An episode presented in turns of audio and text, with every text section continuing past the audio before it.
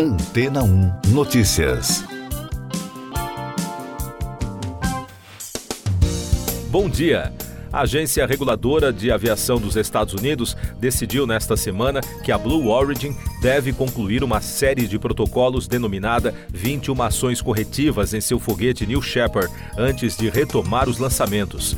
A determinação foi anunciada ao fim da investigação sobre o acidente com o veículo não tripulado da companhia espacial do empresário Jeff Bezos em setembro de 2022, após decolar de uma base no Texas, na região sul dos Estados Unidos. A FAA, sigla em inglês para a Administração Federal de Aviação, reportou que uma falha no bocal do motor causada por temperaturas mais altas que o esperado, fez com que o foguete caísse no solo pouco depois da decolagem, embora a cápsula com experimentos de pesquisa não tenha sofrido danos. Segundo o relatório do órgão, durante o acidente, os sistemas do veículo de lançamento a bordo detectaram a anomalia, abortaram a operação e separaram a cápsula do módulo de propulsão como estava previsto. O objetivo da missão era expor objetos de estudantes à gravidade zero por alguns minutos. Entre as mudanças sugeridas que a empresa deverá fazer estão o redesenho dos componentes do motor e do bocal para melhorar o desempenho durante as próximas missões. A FAA afirmou ainda que a Blue Origin deverá realizar as mudanças e receber uma alteração de licença que garanta o cumprimento de todos os requisitos antes do próximo lançamento. Mais destaques das agências de notícias: o secretário-geral da OTAN, Aliança Militar Ocidental, Jens Stoltenberg, se reuniu com o presidente da Ucrânia, Volodymyr Zelensky, em Kiev. Em entrevista à ANSA, a vice-premier ucraniana, Olga Stefanishna, disse que durante o encontro foi feito um briefing sobre a situação de segurança, medidas no âmbito da contraofensiva e discussões estratégicas sobre o apoio militar contra a Rússia. Enquanto Stoltenberg se reunia com o presidente ucraniano em Kiev, o presidente da Rússia, Vladimir Putin, anunciava na quinta-feira que seu governo está desenvolvendo tecnologia nuclear, incluindo armas avançadas na tentativa de manter o equilíbrio estratégico mundial. A declaração foi dada no Dia Nacional dos Trabalhadores da Indústria Nuclear, celebrado anualmente na Rússia desde 2005. O secretário de Estado americano Anthony Blinken afirmou que a China quer superar os Estados Unidos como maior potência do mundo, militar, econômica e militarmente, quando questionado em um fórum da revista The Atlantic sobre as intenções do governo chinês. O secretário de Estado declarou que não é uma surpresa que Pequim busque este status, considerando a história extraordinária do país.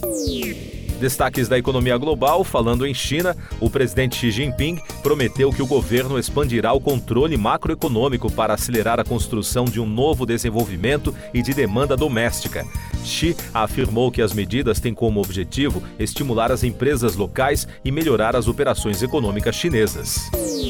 E na área de negócios internacionais, a empresa de investimentos multinacional americana BlackRock lançou um fundo ETF de estratégia ativa que concorrerá com o do JP Morgan. O BlackRock Advantage Large Cap Income buscará prover retornos elevados por meio de ações que pagam dividendos e o uso de opções. A estratégia é semelhante ao ETF do grupo concorrente.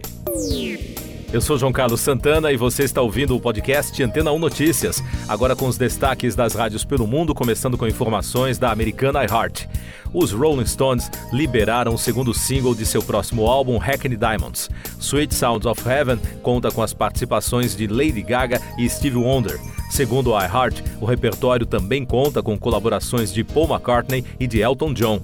O ex-baterista do grupo, Charlie Watts, que morreu em agosto de 2021, também aparecerá em algumas faixas. Ainda dos Estados Unidos, da Ultimate Classic Rock, Falando em Elton John, o cantor e pianista se apresentará na cerimônia de posse do Rock and Roll Hall of Fame no dia 3 de novembro. O evento deste ano será realizado no Barclays Center, no Brooklyn, em Nova York. O show será transmitido ao vivo pela Disney Plus. De acordo com a emissora, vários dos homenageados deste ano se apresentarão ao vivo. Sheryl Crow, Miss Elliott, Chaka Khan e Willie Nelson são alguns nomes confirmados até agora. E da britânica BBC, o ator anglo-irlandês Michael Gambon, que deu vida a Alvo Dumbledore da série Harry Potter, morreu aos 82 anos na quinta-feira. Após construir uma carreira ao longo das décadas em produções shakespearianas nos teatros do Reino Unido, ele ficou famoso em todo o mundo ao interpretar o personagem em seis dos oito filmes da saga. Vários atores colegas de Gambon prestaram homenagem à lenda dos palcos e do cinema. Outra notícia de grande destaque na imprensa britânica: a polícia holandesa prendeu um homem armado que matou três pessoas em dois tiroteios na cidade de Rotterdam. Testemunhas disseram que o agressor, de 32 anos, abriu fogo em uma casa antes de incendiá-la e depois invadiu o centro médico Erasmus da cidade.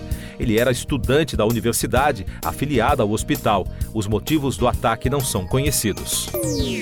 Siga nossos podcasts em antena1.com.br. Este foi o resumo das notícias que foram ao ar hoje na Antena 1.